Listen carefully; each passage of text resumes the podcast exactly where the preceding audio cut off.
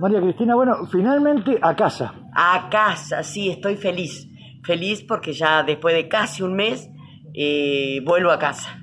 Sí, me llevó bastante porque estuve bastante jodidita y estuve en terapia. Muy buena atención, muy buena atención, hermoso, bárbaro. Así que bueno, eh, me recuperé bastante allá. Después de casi 20 días vine para acá, que había estado dos días nomás acá. Y bueno, y después ahora que ya el viernes hizo ocho días que estoy acá.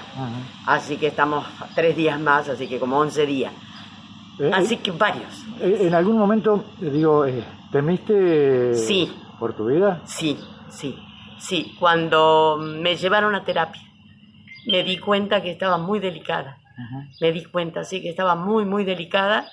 Y bueno, eh, soy mujer de fe, eh, creo mucho en Dios. Y bueno, tengo mi mamá que hace cinco años que falleció. Y bueno, también así que entre los santos y mi mamá que me ayudó y todo, me logré ir recuperándome. Y bueno, y aquí estoy feliz ahora. Así que, pero salí bien. Triunfadora, salí triunfadora. Ya- La importancia de la fe. Sí, sí, sí, yo creo que sí. De algo de eso tiene que haber porque si no tenés fe, el rosario era mañana y a la tarde rezarlo y yo creo que esto depende de mucho de eso. Claro. Depende de mucho de eso porque tenemos que ser buenas personas. Ha- He, he cambiado, yo creo. Y esto te hace cambiar. Porque te hace reflexionar de otra manera. Y sabiendo más que estabas al límite. Estaba, estuve al límite, yo sabía que estaba al límite, que me podría haber ido para el otro lado. Yo sabía, porque veía yo que era una noche que corrían, iban, venían, no se movían de mi lugar, de ahí al lado de mi cama, por eso le estoy tan agradecida, tan agradecida a las, a las doctoras, está bien que ellos van rotando, a los enfermeros, eh, los chicos que me han saludado me han hecho llorar también porque me hice amiga hasta de la chica que limpia porque estás sola. Ahí no tenés tu esposo, no tenés tus hijos, no tenés tus nietos, Nada. hermano, nada. Tenés que valerte sola. Eh, Acá estás sola. Vos no es que vas a decir, bueno, me acompaña la fulana y me ayuda en esto. No, vos te enredaste con un cable y te lo tenés que sacar solita porque vos no tenés a nadie.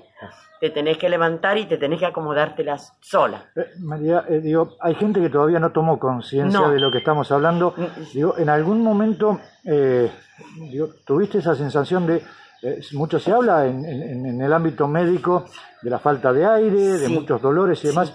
Eh, ¿Lo sufriste vos? Sí, sí, sí, sí. Y yo cuando leía después que pude agarrar el teléfono, porque primero nada, porque era imposible, yo en condiciones que estaba no estaba para tener un teléfono y leer los, los comentarios. No lo puedo creer a veces que haya gente que todavía piense que esto es una cosa pasajera. Esto no es una cosa pasajera. Esto hay que tomar conciencia que si te da, eh, hay que tenerle respeto. Es una enfermedad para tener respeto, porque no te recuperas fácil. No te recuperas fácil. Es, mm, hay gente, yo por ejemplo veo por ahí que dicen que de armar una fiesta, o de, yo digo, ¿por qué no vienen a ayudar acá las chicas? Porque yo veía en terapia cómo los chicos se tenían que rociar, cómo tenían que entrar, cómo tenían que estar el doctor, todo. Y yo decía, no toman conciencia, todo eso que han estado de fiesta, ¿por qué no vienen un día? Yo les decía, un día vengan a ayudar a los médicos y a ver a los enfermeros y después a ver si caen A compartir a el trabajo compartir el tarea. trabajo, el trabajo que tiene toda esa gente, los médicos, los enfermeros. No, no, no, hay gente que no ha tomado conciencia. Yo pienso que no, no ha tomado conciencia todavía.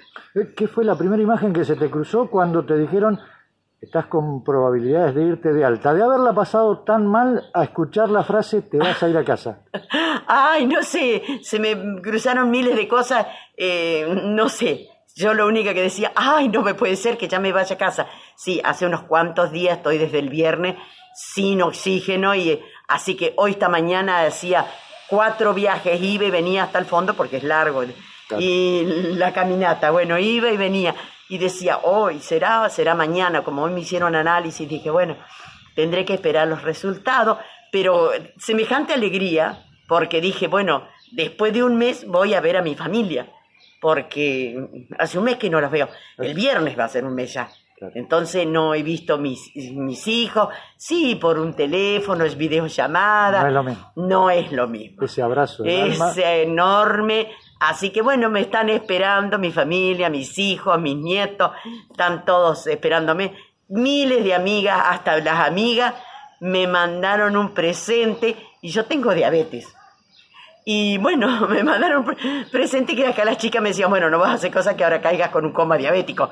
No, no. Estamos hablando de bombones entonces. Sí, algo parecido. Hablando, algo parecido, las chicas me mandaron. Y yo no soy mucho de los dulces, soy más de los salados. Así que me mandaron otra bandejita con jamón crudo, quesito, salami, eso es lo mío. Entonces me mandaron todas esas cositas, pero no, yo sabía, yo sé que me tengo que cuidar. Así que y ahora cuando salga, ya me han recomendado, te vas y te tenés que cuidar. Sí, eh. nunca me vacuné, jamás, porque eh, mi mamá se había vacunado y cada vez que se vacunaba caía en cama. Entonces yo dije, nunca me voy a vacunar. Así que con mi marido nunca nos vacunamos. Pero de ahora, de ahora, de ahora en más, va a haber que vacunarse. María, una última. Digo, ¿Qué mensaje le darías a la gente que está del otro lado? Que se cuiden, que se cuiden, que no hagan tonteras, que se cuiden, porque acá hay mucha gente que está trabajando y pobres peligrando, porque el que está acá, la enfermera, el médico, está peligrando contagiarse y entonces que se cuiden, que no hagan tonteras, que no hagan esto es realidad porque esto aparte no es de General Pico, ni es de Intendente Alvear, ni es de La Pampa, es mundial. Por favor, que se cuiden. Yo estuve en terapia con otras personas y la persona que estaba al lado mío empezaron a morir. Y la única que no me morí fui yo. ¿Lloraste en ese momento? Y sí, por la vecina que tenía al lado, sí. Lloré porque era mi maestra de primer grado. Marta Subías, y era de Alvear. Y la conocía desde chiquita yo, porque iba, como antes se llamaba, primer inferior. Y ella eh, daba, empezó, se recibió de maestra y empezó dando en Ceballos. Y mis padres estaban en un campo en Ceballos y bueno, me mandaban en Sulki, íbamos a, a Ceballos a la escuela. Y ella fue mi primer maestra en primer grado. viste morir. Y sí, Sentí que los médicos entraron, eh, fueron a atenderla y al ratito salieron y, viste, yo estaba en terapia, pero ya estaba mejor. Entonces vi las caras de ellos y dije, acá pasó algo. Después cuando me avisaron dije yo, no, no puede ser. Y sí, después sentía ese ruido de bolsa que se pone esta gente, que morimos de que mueren de eso. Y entonces te das cosa. ¿Por qué? Decís vos, pensar que hay algunos que no entienden esto. Que te morís, te morís, te, morís, no, no queda otra. Después vi que había muerto el otro que estaba más allá. Todo eran que gente que había entrado junto conmigo. Y que eran, digo, mis compañeros se van muriendo, por Dios. Y yo me iba reponiendo, de a poquito.